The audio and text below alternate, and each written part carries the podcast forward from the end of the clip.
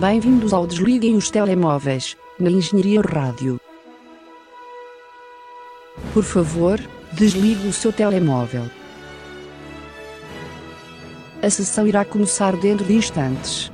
Sejam bem-vindos a esta semana ao Desliguem os Telemóveis, aqui na Engenharia Rádio. Eu sou o Marco Teixeira e tenho do outro lado desta linha virtual José Pedro Araújo, como já tem vindo a ser comum nestas últimas semanas. Eu sou comum, portanto. Eu diria que esta semana é, embora não seja muito fácil de sumariar, diria que é uma semana de entusiasmo, não é? É uma verdade. edição de entusiasmo. Temos muito que falar, temos totais opostos hoje, temos o, o regresso de um, de um segmento já muito abandonado e também estamos no fim da época de exames. Esta era a parte onde tu dizias a tua opinião, Zé. Ah, eh, concordo com tudo o que tu disseste. Porque são factos. Muito bem, vamos já mergulhar de cabeça, como dizem os americanos, para Vida Privada Private Life, um filme da Netflix que foi visto e agora vai ser analisado por José Pedro Araújo. Ora, Private Life é um filme que eu honestamente vi um filme ontem porque o Marco disse: Ah, vou ver um filme para o programa amanhã. E eu, oh, mas eu não tenho nenhum filme para ver. Ahm, e sentei-me, já eram 10 da noite eh, e eh, já, eram, já era mais tarde, acho eu até. E eh, Então decidiste ver um filme de 2 horas e 3 minutos. Sim, não, decidi ver o filme da Netflix. Eu originalmente ia ver o filme do Eurovisão por causa do Eurovision A Tale of whatever, não sei o nome. Fire Saga. Fire Saga, exato. Porque, por causa da nossa ligação com a Eurovisão, mas depois nós analisámos o trailer e aquilo parece bastante baratuxo e aguado. Ahm, então ia ver um outro filme ainda, mas enquanto estava à procura desse filme, encontrei este. Eu já tinha ouvido falar dele uma vez ah, e disse: Bem, não há nada a perder. E de facto, só houve a ganhar. Uh, Private Life é um filme que se passa em Nova York. É um filme muito uh, uh, sobre classe média branca Nova York. Um, portanto, muito no gén- no- na linha de filmes do, da Greta Gerwig e do Noah Baumbach, que é o realizador de Marriage Story, por exemplo. Portanto, muito na linha desse tipo de filmes, que eu gosto, quando são bem feitos, porque quando não são bem feitos são extremamente pretenciosos. E quer dizer, eles são sempre um bocadinho pretenciosos, esse tipo de filme. Sim, mas É. quando são mal feitos, são para além de pretenciosos aborrecidos. Pois, exato. E eu não achei este filme de todo aborrecido. Até porque o, o argumento, além de estar incrivelmente bem escrito, e as personagens são muito, muito reais mesmo, eh, isto é baseado vagamente na, na história autobiográfica da realizadora. Sim, é uma realizadora. Pronto. É, é, mais vale trazer alguns pontos para cima da mesa, né? Eh, não, que felizmente eu ainda consigo ver para lá do facto de isso fazer ou não isto um bom filme. É um bom filme, é um excelente filme, independentemente disso. Mas o, o, o argumento uh, gira à volta de um casal nos seus uh, 40 e tais, ele é um pouco mais velho, que está a tentar engravidar há muito tempo. Ela está a tentar engravidar há muito tempo. Uh, e eles já tentaram imensas coisas, a fertilização in vitro, e agora estão a tentar aquela técnica que eu acho que é ICSI, é injeção direta no, no óvulo Sim. uh, o espermatozoide. Depois também tentaram adoção, também, tão- também tentaram um site onde eles metem um anúncio online e respondem tipo uma teen girl que quer dar o bebê e eles começam a falar com ela, mas depois foram scammed. Olha, um monte de coisas. Tipo, um casal que passou por imensa coisa e ainda está a tentar adotar. E eles eram. Eles trabalhavam. no- nunca dei bem a entender o que eles faziam, mas eu acho que eles trabalhavam numa companhia de teatro, ele era escritor, ela não percebi se era atriz ou alguma coisa do Como, género. como, desculpa, o típico filme deste género, não é? Exato, exatamente. Ou seja, eles tiveram a sua glória e os seus dias loucos e agora assentaram, vivem num apartamentozinho pequenino, claustrofóbico no meio de Nova York, mesmo em Manhattan, e eh, estou a tentar ter um filho e andar para a frente com a vida. E há muitas cenas de, pronto, um, referências a coisas obscuras nova-iorquinas que eu não percebi e a mulher a andar sem calças pela casa, tipo, full nudity. Um, mas, eh, portanto, o filme tem esse sempre um bocadinho de pretenciosismo ligado a esse tipo de filme que existe mas uh, debaixo disto estão personagens extremamente bem caracterizados, porque depois há, há um plotline que se começa a desenvolver, porque eles têm o, o- portanto, eles são casados e o homem tem um irmão que é casado com outra mulher e, tem, e eles têm dois filhos. Uh, Na verdade, ele é padrasto, ele não é pai desses filhos, mas pronto, são família. Um, e uh, a rapariga, filha desse casal, uh, portanto, dos espécie de irmão, de irmão dele, não é filha dele, não interessa, relações familiares. A, a- a rapariga, é porque é importante dizer que eles não são família de sangue. E a rapariga hum, está a tentar tirar um, um curso de, de escrita criativa, mas não está a correr muito bem e depois também não acredita nela. Pronto, aquela coisa da família, bom, não é bem conservadora, mas não gosta muito que ela vá para o mundo das artes. Então ela vai viver para a casa dos tios, porque os tios são super liberais e, e adoram-na. E os tios começam a ganhar confiança. Eles já gostavam muito dela, mas começam a, a ganhar confiança com ela. Eis que lhe pedem para ser a dadora do óvulo. Ah, Sim. o que torna uma situação muito interessante. E a partir daí o filme desenvolve-se de uma maneira muito. Já, a partir, já até aí o filme é muito bom, mas a partir daí desenvolve-se de uma maneira excelente. Porque tens três personagens principais a partir daí no filme. São dois pais um bocado desesperados para ter um filho, mas que também não estão postos a limites extremos e a pressionar a rapariga. Porque a rapariga diz logo que sim, mas depois a mãe dela fica muito contra, porque acha que é muito, muito esquisito. E é, de facto, é muito esquisito. Depois a rapariga começa-se a, a tentar apoderar. Não é apoderar, porque ela é sempre muito pacífica, mas começa a dizer coisas tipo Our Baby, e eles começam a apanhar muito. Um, começa-se a criar um clima um bocado tenso e o filme consegue criar tensão de situações. Portanto, no fundo, o filme é uma série de tentativas da mulher engravidar e há muitas cenas onde, depois de uma tentativa dela engravidar, seja uma fertilização in vitro, seja uma falar com a agência de adoção, ok, não é engravidar, mas pronto, ter um filho. No fundo. Sim. Um, há- eles fazem uns períodozinhos de 5 minutos onde só há conversas e pronto, não se diz ainda o desenlace, desfecho de como correu essa tentativa e eles criam mesmo genuína atenção por isso. E a maneira como acaba o filme é a melhor maneira disso, porque acaba em aberto. Um, e, eh, e acaba muito bem e pronto, eu não vou dizer o fim fim, mas tocou-me tocou muito da maneira como acabou, porque é um gesto muito pequenino, mas que está muito bem feito. E o filme é feito todo de coisas pequeninas e ternurentas, é super autêntico, sei mesmo, vem de um lugar muito autêntico. Uh, mas é engraçado porque ao mesmo tempo que tens uma história deste género a lidar com cenas super high-tech, tipo eles a irem falar com, com uh, médicos de medicina da reprodução e clínicas de fertilização, que são as cenas mais estéreis e estranhas, uh, com um clima. Pronto, é um filme. uh, Eles às vezes próprios dizem muitas vezes que aquilo parece quase ficção científica. E é engraçado esse cruzamento de high-tech com muita sensibilidade humana. Sim. E eu gostei, gostei muito do filme. Uh, pronto, e é de facto sobre a private life deles. Eles falam de coisas muito íntimas. E é no fundo um bocado na linha do Marriage Story, se quiseres. Mas em vez de falar de um, de um casamento. Sim, em vez de falar de um divórcio, de um casamento que se está. que, que desmoronou. Também o, o Marriage Story não é bem só um casamento a desmoronar, né? É um casamento já desmoronado e como as pessoas estão. a Sim, é mais a construção de um divórcio do que propriamente o fim de um casamento. sim. Sim, é verdade. Mas pronto, eu quando comecei a ver este filme pensei, porque eles tinham problemas, não é? Era um casal deste tipo, eu pensei logicamente que ia ser um filme sobre o casal a destruir-se aos poucos e a magoarem-se um ao outro. Mas não, não é. Claro que há cenas dessas, como é óbvio, eles estão numa situação muito difícil, há cenas de discussão, mais do que uma. Mas é um filme muito, muito otimista, no fim. Apesar de não ser um filme propriamente feliz, porque é sobre uma série de tentativas de engravidar falhadas, o que não é uma coisa propriamente feliz, né? Um, é, é um filme muito otimista e eu gostei muito disto dele. E tá- transmite uma, uma mensagem muito bonita quanto a relacionamentos e eu gostei. Muito bem, é uma interessante mudança de ritmo depois de termos a falar de aborto durante várias semanas consecutivas. Verdade. E está agora na altura do regresso de uma rubrica muito abandonada e que agora cabe-me a mim guiá-la. Estamos a falar do Cocó na Tela. Se pegasses num cocó e o pusesses numa tela, cocó na tela, cocó na tela, cocó na tela, cocó na tela, cocó na tela, cocó na tela, cocó na tela, cocó na tela. Muito bem, Zé. Tens que me perguntar agora que filme é que vamos trazer aqui a este, a este ressuscitar do Cocó na Tela. Exato, Marco. Diz-nos que filme é que foi bom ou mau, como queiras pôr, Sim. suficiente para ressuscitar a rubrica. Uh, bem, como é óbvio, o filme foi mau e mau o suficiente para trazer isto dos mortos e foi Artemis Fowl. Um, um filme cujo trailer já tínhamos falado aqui há algumas semanas, penso eu. É um filme da Disney, convém referir. Saiu diretamente para o Disney Plus e, e é fácil de perceber porquê.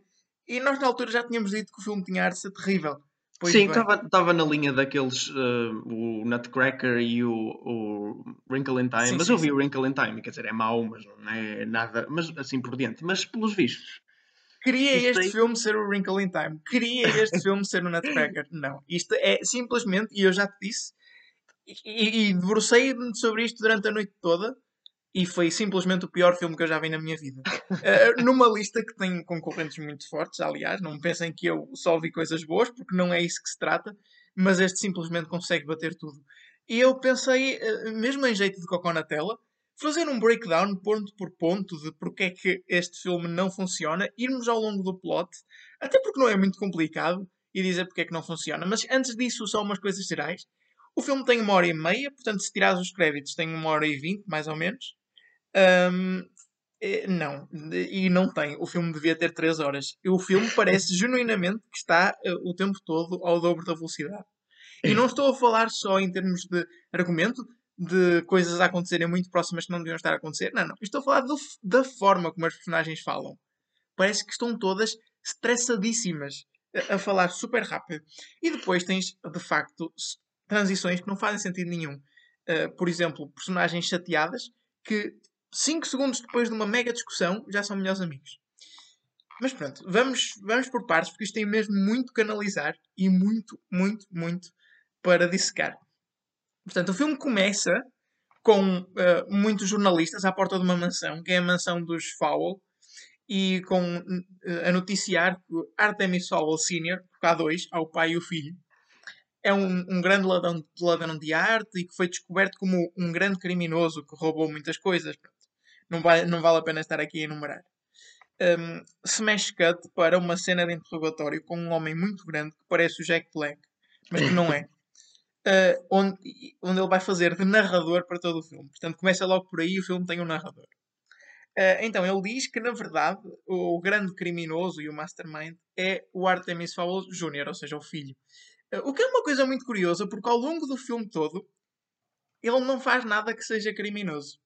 No entanto, eles tratam-no como um criminoso. Uh, então ele começa a narrar a história e a dizer que, na verdade, as fadas uh, e o mundo místico existe mesmo. Portanto, a história passa-se na Irlanda e, um, e ele começa a contar que o Artemis, o filho, é um rapaz sobredotado, muito rico. Um, e, e, como é que nós sabemos isto tudo? Através de uma cena de exposição num psicólogo, uh, onde ele faz aquela coisa fantástica que é de dizer: Ah, vamos então falar sobre ti. Uh, eu sei que és assim por causa da tua mãe, porque a tua mãe morreu quando eras muito novo. Portanto, isso. E como é óbvio, o rapaz é completamente disfuncional a nível emocional, não tem qualquer capacidade de relação com as pessoas. Eu não digo isto num bom sentido, eu digo isto num mau sentido, porque o filme faz isto da forma mais redutora possível. Um, pronto, então o psicólogo começa a dizer que ok, estás assim porque a tua mãe morreu, és assim porque o teu pai é ausente. E então é-nos apresentada a dinâmica do filho com o pai. Que é a coisa mais estranha que eu já vi em termos de dinâmicas de personagens num filme. Porque supostamente o, o filho tem, é, tem ressentimento por uh, o pai estar muito ausente de casa. No entanto, ele gosta muito do pai. Tipo, ele ama mesmo muito o pai, mas fica chateado com ele quando ele se vai embora. Mas quando ele está em casa, a única coisa que eles fazem, e que é a única interação que mostra durante o filme todo, é o pai a contar-lhe histórias de fadas, é obrigá-lo a decorar coisas sobre fadas. Um, e é-nos apresentado também o mordomo deles, que se chama, eu acho que é Domitrov Butler. Ele chama-se mesmo Butler. Butler. E há todo um segmento onde, eles, eh, onde o narrador explica que não, lhes pode, não lhe pode chamar Butler porque ele fica ofendido, mas isto nunca mais é referido durante o filme todo. Normalmente este tipo de piadas tem depois um follow-up mais à frente. Não, aqui não tens nada, não levas nada. Portanto, uh, o, fi o, filho, o Artemis Fowl Senior, uma vez está em casa, não é?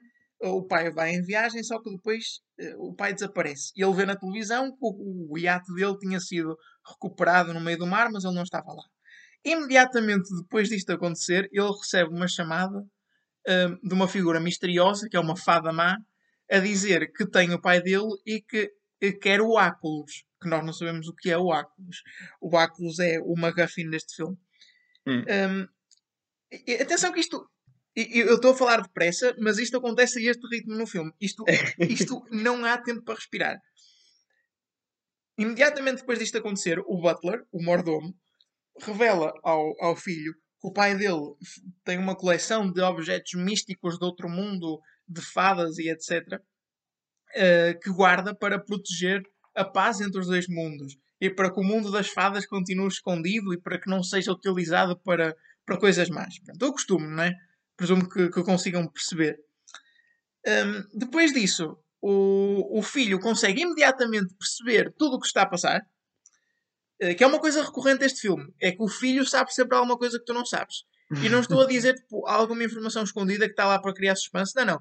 Estou a dizer o filme não te consegue transmitir aquilo que está a acontecer eh, e, e, portanto, é muito estranho veres o filho a perceber coisas que simplesmente o filme não te diz porque é incompetente. Um, então o filho consegue descobrir o diário do pai, consegue perceber que, um, que o áculos é uma coisa muito poderosa que, usada nas mãos erradas, pode pronto, correr mal, o costume, e percebe que as fadas existem mesmo. E neste ponto é-nos apresentado o mundo das fadas, que é no interior da Terra, eh, e que embora seja, eu esteja aqui a dizer que é o mundo das fadas, não há, aquilo fica, não é, aquilo fica implícito que há muitas outras criaturas para além de fadas, Uh, no entanto, só nos é apresentado três tipos, que são as fadas, os, os anões e os goblins. Uh, e são as personagens mais estereotipadas de sempre. E as fadas têm uma força de polícias, que é a Leprechaun, que é liderada por Judi Dench. E é aqui que eu faço a primeira ah. interrupção para te mostrar a caracterização de Judi Dench ao longo deste filme todo. Um, porquê? Porque a polícia tem uns fatos verdes e, ore e orelhas de, de elfo. e, e, este é o fato de Judi Dench. Eu sei que lá em casa não conseguem ver, mas ah. ela passa o filme todo assim. E, e, continua. Ela faz tipo Miss Moneypenny naquele filme, um, o que é sempre uma escolha interessante. Mas ela passa o filme todo. Eu não consigo. Ela parece que não. Quando eu digo que ela não quer estar lá, não é no bom sentido, mais uma vez. Porque, porque às vezes isto acontece, por exemplo, como o Ian McKellen no Cats, quando ele claramente não queria estar lá porque percebia que aquilo estava a ser um desastre. Eu acho que não é este caso. Este caso acho que a Judy Dench não queria estar lá porque queria estar morta. Ou algo do género. Um, aliás, há uma cena onde ela, onde ela, e já vou tocar nisso mais adiante, onde ela sai de uma nave espacial e diz Top of the Morning, mas da forma mais deprimente possível. Fecho o parênteses sobre Judy Dench.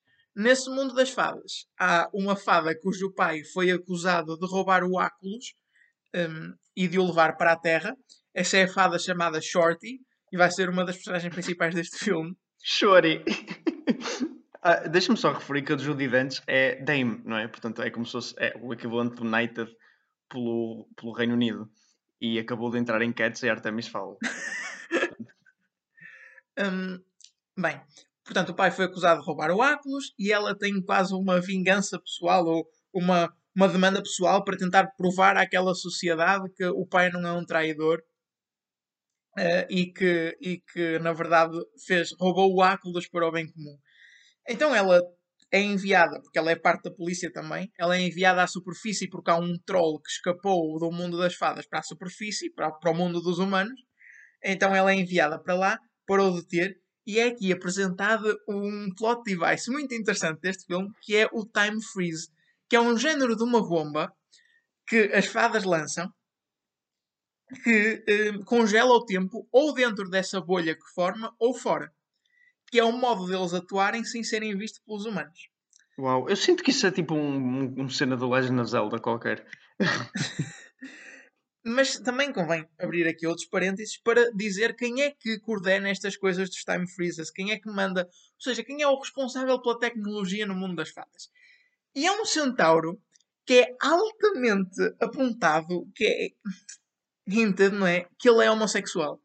Que é a coisa mais estranha. Ele anda, Zé, é um centauro, ele anda de um lado para o outro a galopar. É das coisas mais estranhas que eu já vi num filme. Inclusão. Mas eles nunca o dizem, é sempre muito implícito. Aliás, como me fez espécie o facto da Shorty não ter género definido. Eles nunca. Porque ela é caracterizada para ser o mais ambíguo sexualmente possível e eles nunca dizem se ela é homem ou mulher. É muito estranho. É, é, é protagonizado por uma atriz, portanto eu depreendo que seja uma mulher, mas eu acho que aquilo é suposto não ter género. O que não é mau, mas é... porquê? Porque este filme não tem uh, capacidade, não tem tempo para estar a lidar com esse tipo de coisas. Já me estou a enervar muito a falar disto. Portanto, depois do centauro homossexual e de terem conseguido uh, controlar o troll, é-nos apresentada outra personagem, agora outra vez na casa dos Butler, que é o, do, do Artemis Fowl, que é uma sobrinha do Butler, que é trazida para o filme, porque sim. E eh, ela não. Ela tem para aí duas falas no filme, e no entanto eles gastam mais tempo a caracterizá-la, a dizer quem ela é, do que propriamente hum, a mostrar alguma coisa com ela. E embora ela seja especialista, tenha 12 anos e seja especialista em jiu-jitsu e artes marciais, a única coisa que ela faz durante o filme é trazer uma salada. pronto. É trazer comida. O, o Artemis Fowl tenta eh, raptar uma fada para que elas lhes mostrem onde é que está o Áculos eh, e acaba por raptar Shorty na sua vinda à Terra. Ele rapta Shorty e isso cria um grande momento de tensão entre os dois, porque Shorty não gosta da Artemis Fowl porque a tem raptada e, e ele não confia nela porque é uma fada. E agora aparentemente as fadas conseguem hipnotizar os humanos, mas os humanos conseguem contrariar isso como? Usando óculos espelhados. Pois é, portanto, o filme todo é passado pelos personagens principais em óculos espelhados.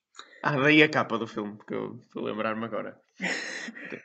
Artemis Fowl força as fadas a lançarem uma invasão para recuperarem Shorty, eh, mas depois, isto é um tema recorrente, é que nós constantemente temos informações novas sobre as fadas que não nos eram apresentadas antes. Então, aparentemente, as fadas não conseguem entrar na casa das pessoas sem serem convidadas. Portanto, embora eles lançam uma mega invasão com todas as fadas que existem da força policial para a casa do Artemis Fowl, com uma, com uma daquelas time freezes, portanto, aquilo está encapsulado por um time freeze que afeta o exterior e não o interior. Portanto, o tempo só está a passar dentro da casa do Artemis Fowl. Eles lançam uma mega invasão, mas não conseguem entrar de casa, dentro de casa porque são fadas. Mas Eh, essa, coisa de, essa coisa de não conseguirem entrar em casa em em quando não são convidadas, acho que é um lore dos vampiros.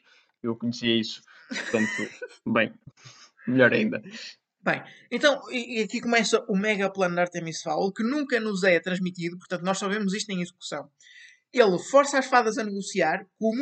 Lançando uma seta, aliás, não é ele, é o Butler, mas não interessa, lança uma seta contra a maquinazinha do Time Freeze, então aquilo começa a ter um tempo, aquilo não, não se desintegra completamente, aquilo vai-se decaindo. Claro, vou ter um ticking clock. Exatamente, é um ticking clock. Porque depois, se aquilo acabar, na verdade não acontece nada, mas aparentemente acontece e nunca nos é dito o bem, o que é que, porquê. Eh, então ele força as, as fadas a negociar eh, e ele exige o Áculos em, em, em, eh, em troca da Shorty, que está lá presa. Então eles adivinham que as fadas não vão ceder e que vão enviar um anão para escavar um buraco para a sua casa. Ele adivinha isto, mas ainda não estamos no, no, coisa, no auge das adivinhações. Mais um parêntese para o anão. O anão, que é, que é o narrador, que é a personagem que eu digo que parece Jack Black, ele escava túneis como estendendo o seu maxilar com as mãos, portanto, ele, ele aumenta o lábio inferior e depois come a terra e expele-a pelo rabo. Ai, credo. Não sei se estou a fazer entender. Estás. E assustador. ele, ele cava um túnel para dentro da casa do Artemis Fowl. E aqui eu acho que é o momento máximo da adivinhação. Artemis Fowl adivinha que, porque os anões são fascinados com roubar, eles, eles, são, eles têm mesmo uma compulsão de roubar, ele adivinha que ele vai parar a sua missão de ir buscar a Shorty para descobrir a localização do Áculos que ele adivinha estar dentro de sua casa. Porque é verdade, o Áculos estava o tempo todo dentro da casa de Artemis Fowl, num cofre, super complicado. Convém referir que as fadas estão a ver tudo aquilo que o anão está a fazer. E vê-no a ir a descobrir o cofre e a perder imenso do seu tempo a tentar abrir o cofre. No entanto, nada fazem para o impedir. Ele abre o cofre, está lá o Áculos. Entretanto, Shorty e Artemis Fowl já estão amigos. Eh, e não, eu não me esqueci de contar nada. Isto simplesmente acontece. Eles ficam amigos. Ahm, pronto, e depois conseguem recuperar o Áculos. O tempo começa-se a desintegrar. Um, e, e há um motim no mundo das fadas, onde Judy Dench é afastada do seu comando da polícia. Há um motim, eh, o, o senhor que lança o motim é controlado pela fada má. Eh, eles lançam o troll que foi eh, recuperado da superfície da terra, não sei se se lembram, para dentro de casa.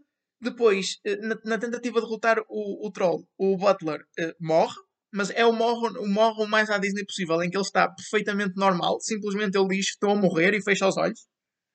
Um, E, e a, a Shorty não o consegue curar, porque as fadas têm esse poder. Não consegue curar, porquê? Porque os senhores da polícia cá fora fizeram um jam à magia dentro da casa. ela não o pode usar. Mas atenção, porque 5 minutos depois do primeiro motim há um segundo motim. eh, desta vez liderado por forças fiéis à Judy Dench, que restauram a magia e, e o Butler é curado, mesmo ao tempo da o Time Freeze completamente se desintegrar, o que dá asa a uma cena de pai 3 minutos de fadas a entrarem e saírem de blobs temporais. Muito interessante. Ahm, no meio disto tudo, os, a, a, a, tru- a turpa aliada ao Artemis Fowl consegue ficar com o Áculos. Ah, eles usam o Áculos para trazer de volta ao pai. A Fada Má continua lá e é-nos apontada uma sequela onde eles vão confrontar a Fada Má. Portanto, isto foi ah, todo o plot da Artemis Fowl que decorre durante uma hora e meia.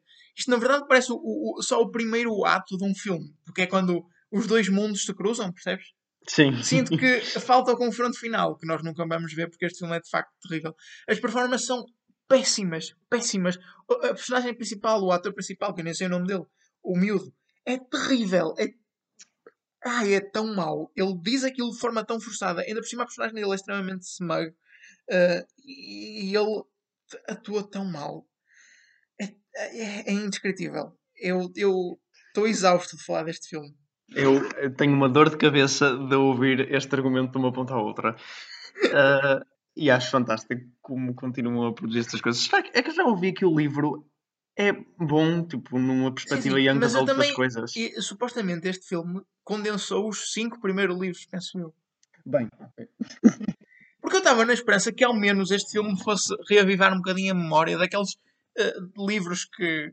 eh, mesmo direcionados para este público-alvo de, de jovens adolescentes e que eu cheguei a ler alguns e lembro, por exemplo, do, do Ulysses Moore, do, do, do- das Crónicas de Nárnia, das Crónicas de Spiderwick, pronto. Esse tipo de, de livros que eu acho que todos nós temos um pouco de nostalgia por Sim. eles. Mas não, não de todo. E sinto que já me alonguei demais, está na altura de falar dos trailers. Passamos para Made in Italy, um filme onde Liam Neeson faz de turista americano em Itália.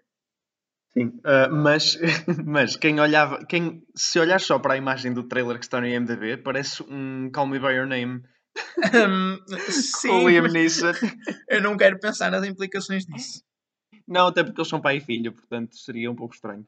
Ahm, é um filme sobre, ah, portanto, Liam Neeson e a mulher. Falecida. Ai, falecida, pois é, a mãe morreu. É, é uma mulher. Eu já estava com. Sim, é, é ele e o filho a irem para uma casa de família que eles têm em Itália, onde supostamente viveram há algum tempo com a mãe, e um de- o filho tem memórias más da casa, o pai tem memórias boas da casa, e eles estão num- quase num conflito a ver se vendem a casa ou se a recuperam. Portanto, depois há quase uma, uma ligação emocional àquela casa. É daqueles filmes em que o espaço é a personagem. Bom, mas mal. E, e depois também há- o rapaz é mais novinho e apaixona-se por uma rapariga que lá está. E pronto. Ah, não sei, é um género de filme que eu sinto que já vi algumas vezes. Houve algumas coisas ligeiramente interessantes no trailer, nomeadamente a cena de capa no YouTube, que é o, o Liam Neeson a comer esparguete, Sim. que é, um- é uma cena onde mostra as três, persona- três personagens a comerem esparguete e a trocarem olhares, que eu achei bastante intenso. Ah, que é o, simultaneamente cómico e ah, ah, ah, o espaço é uma personagem, porque estamos em Itália esparguete. mas ah, sim, parece ligeiramente acima da média deste tipo de filmes, mas não, não grande coisa. Sim, não propriamente inovador. E o que é que tens a dizer de O Segredo das Bolachas, que é o título em português, em inglês Animal Crackers? E isto tem toda uma história interessante para ser contada, não é, Zé? Sim, sim. Este filme que eu já tinha ouvido falar, porque tem uma série de atores conhecidos, nomeadamente o casal maravilha por trás de Quiet Place, Emily Blunt e John Krasinski, por alguma razão foram-se meter nisto. Então, eh, este filme teve. Foi, era para sair de abril, eh, dois, eh, desculpem, 27 de abril de 2017, 17. mas a empresa que o ia lançar faliu. Depois foi adquirido por outra empresa, e ia lança, ou distribuidora, que ia lançá-lo 1 de setembro de 2017 e essa também faliu. E depois foi adquirido por uma terceira distribuidora e era para. E a curiosidade do MDB diz que é suposto sair dia 30 de agosto de 2019. Portanto, como é óbvio, depois de 3 anos a tentar sair e a não conseguir, 4, 4 anos na verdade, Ahm, não, três.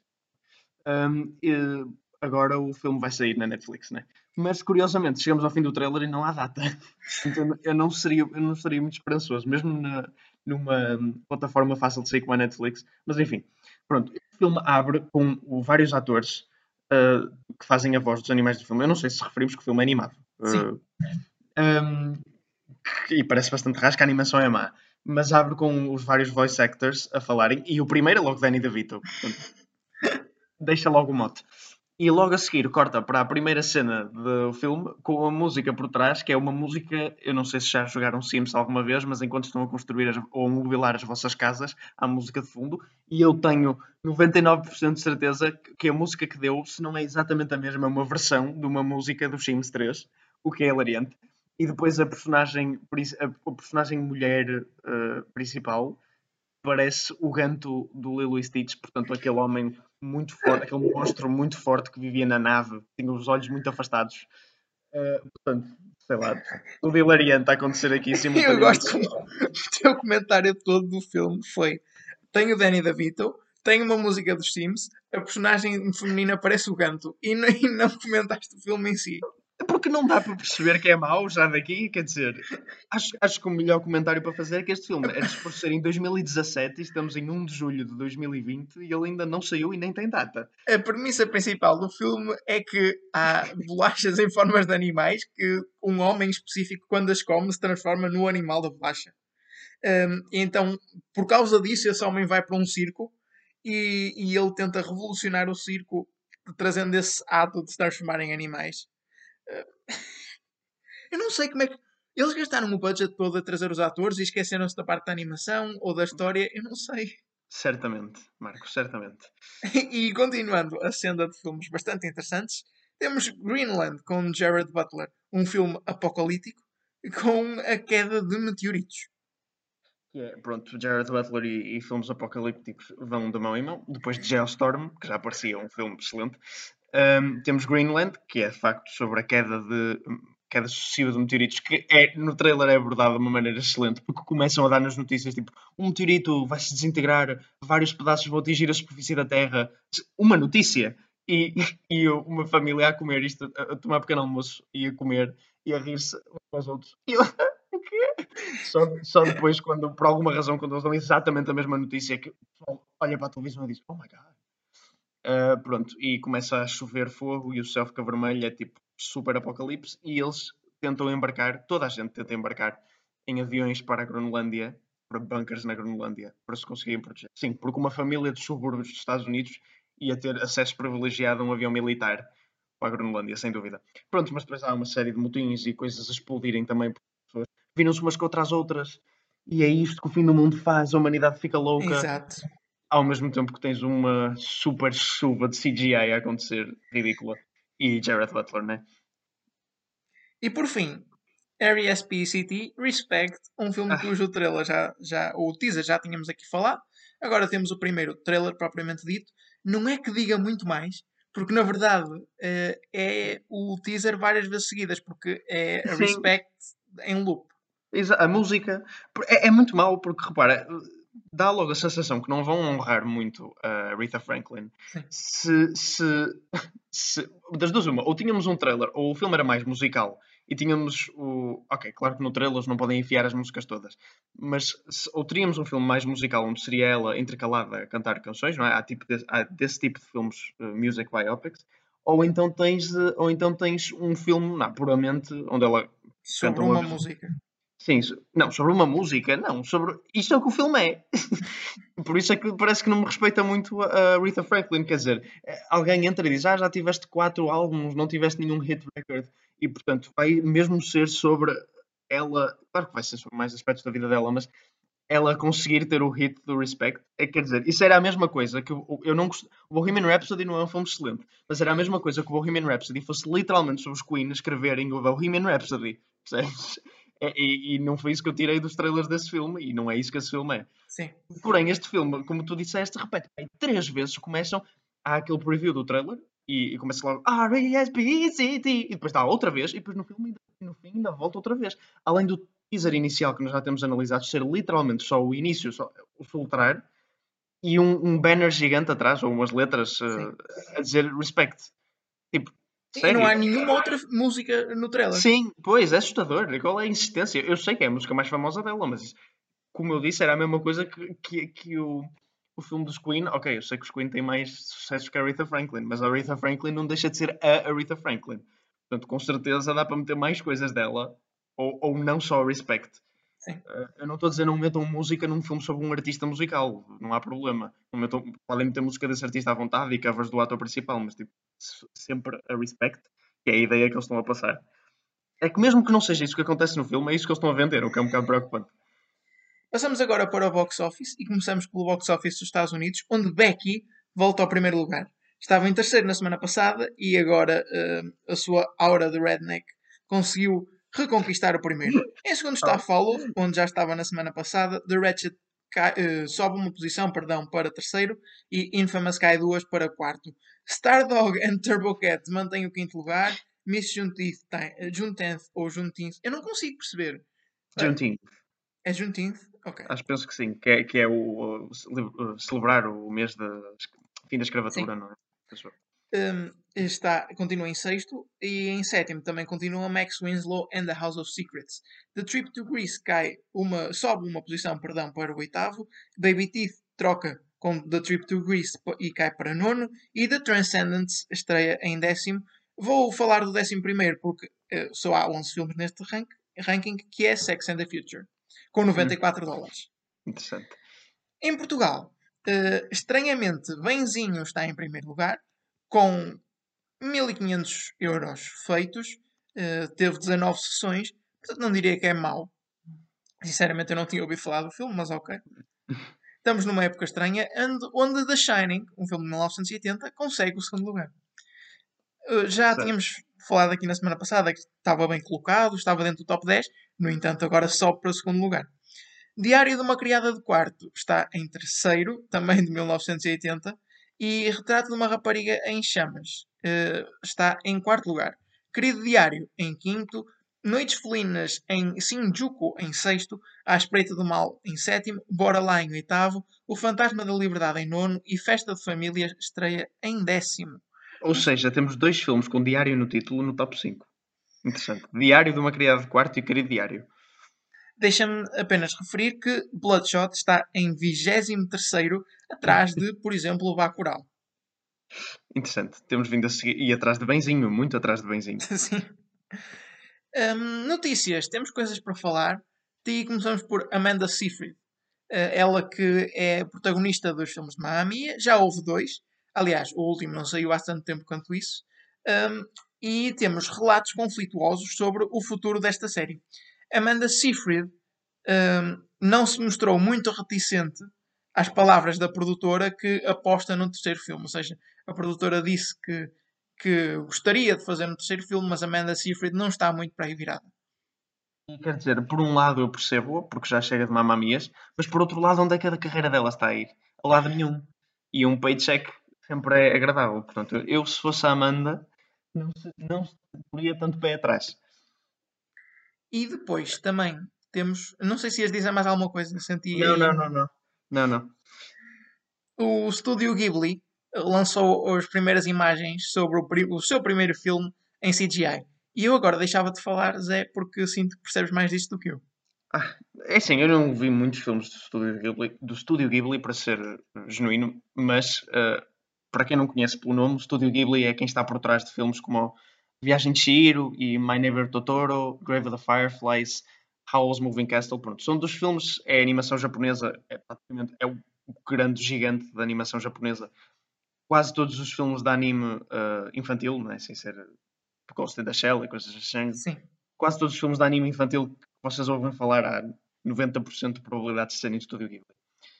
Que o homem por trás da maioria dos filmes, ele realiza a maioria dos filmes e se não realiza é produtor executivo, portanto ele é o fundador daquilo, é o Hayao Miyazaki. E ele já admitiu várias vezes ser contra, contra, como quem diz, no, no- ele, contra o CGI nos filmes dele, não é? Não, não acredito que o homem tenha uma panca com CGI e não veja o Toy Story, mas eh, não, não gosta de CGI nos filmes dele. E é compreensível. O CGI é uma técnica assim um bocadinho. Eu gosto dos da Pixar porque são muito aperfeiçoados. Uh, mas pode parecer um bocadinho estéril de vez em quando. E ele gosta de coisas um bocadinho mais pronto, uh, amorosas, talvez. E o desenho do anime é mais caloroso. Dito isto, filme de CGI da Studio Ghibli. E seria de esperar que Studio Ghibli, com a experiência que já tem e, e com, com, os filmes visualmente fantásticos que eles fazem, teriam. Eu sei que eles não têm experiência em CGI, mas teriam alguma, alguma decência, algum nexo. Mas não. A, a imagem que, que eles. Eu acho que estás a ser eles... demasiado bruto e injusto, Ai, mas pronto. Desculpa. A, a imagem que eles libertaram e depois as imagens Uh, faz-me lembrar, como o Marco disse, parece um jogo de, de, computador didático, rasca ou assim. Ou um jogo de PlayStation 1, ou então, se quiserem, um, um desenho animado de zigue-zague da manhã, da RTP2. Não, vá, também não, não tão mal. Uh, isto não foi feito no Flash Player, né? Uh, mas, uh, mas acho que tem um aspecto péssimo. E depois, ainda por cima, é feito pelo filho dele, do Yao Miyazaki, que eu, do que eu vi falar dele, é um bocadinho aquele filho que vem arruinar o negócio de família. Porque ele fez um filme, até agora, do Estúdio Ghibli, e não foi. É, é em animação normal, de, que eles costumam fazer, mas não foi propriamente bem recebido. Um, e agora vai avançar com isto, que eu não sei. Não imaginas, desculpa, quando imaginas que é o filho de uma lenda que vai fazer isto e vai meter um filme em CGI e tem mau aspecto, não imaginas o gajo a chegar, o pai, tipo, velhinho, caquético já. Se bem que ele não está, não está assim tão velho, mas o pai velhinho caquético, ele a chegar ao escritório e dizer: Não, não, vamos inovar, nós precisamos de jovens, precisamos de ser fixes. Claro que eu estou a exagerar, mas essa ideia que se tem do, do, do filho dos grandes. Vem arruinar o negócio, sim. É precisamente essa ideia que está a passar, está a passar imenso esses vibes, portanto eu não estou muito confiante. Eu nem, eu nem sou grande, grande adepto de Estúdio Ghibli para começar. Não é que eu não gosto, mas não tenho particular paixão. Portanto, não é como se destroçasse o coração, mas acho estranho e acho imoralmente. Uh, acho imoral, desculpa. Sim, as imagens é. são péssimas, vá, vamos, vamos dizer. Mas eu sinto que há aqui uh, algum espaço para liberdade criativa estética. Portanto, eu, eu vou manter esta reserva do género. Isto pode parecer mau porque são imagens. Não sei como é que isto resultará em filme. E, e mantenho esta reserva. Mas uh, analisando as imagens, sim, parecem más. Não só imagens, mas o filme também não é só imagens, na verdade. O filme chama-se Aya e a Bruxa e todas as personagens parecem desinteressantes. Portanto, de imagem, claro. Portanto, também não me parece que em termos de argumento vá. Claro que isso é muita especulação, literalmente olhar para imagens. E é um título, mas enfim. E por fim, falta apenas mencionar que filmes ficam disponíveis um, digitalmente para verem ao longo desta semana. Temos uh, A Lone Wolf, Suzy, Suzy Kay, não sei. Isto será. Eu vou tirar as minhas dúvidas daqui à frente, de, de, de, depois do programa. Black hum. Magic for White Boys, Belver, Ai, Pastafari, A Flang, uh, peço desculpa, A Flying Spaghetti Monster Story, The Wild Goose Lake, Balloon, Love on Iceland, Homewrecker, Black Hearted Killer, Lady, The Man Behind the Movies, Elvis from Outer Space, Vic the Viking and the. Eu, quando eu paro é porque o título não aparece toda uma vez. And the Magic Sword e The Incident at Guilt Ridge. Ah, eu vi a Vic Viking uh, na, na RTP2 de manhã. Portanto, isso já vai. Como disse, I guess. Uh, a minha teoria era que Suzy Kay era um filme sobre Suzy 4, que eu não sei se sabes quem é. Não, desconheço quem é Suzy 4. Suzy 4 é esta estrela rock muito obscura uh, dos anos 80. Mas de que nacionalidade? Não sei. Um, sim, de facto é um filme sobre a Suzy 4.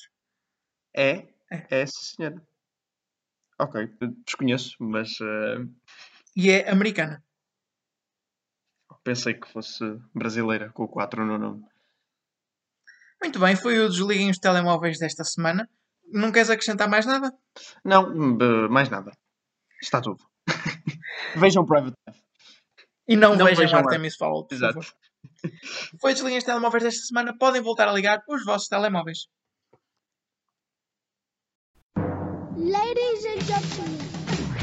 Engenharia Rádio, música a 100%.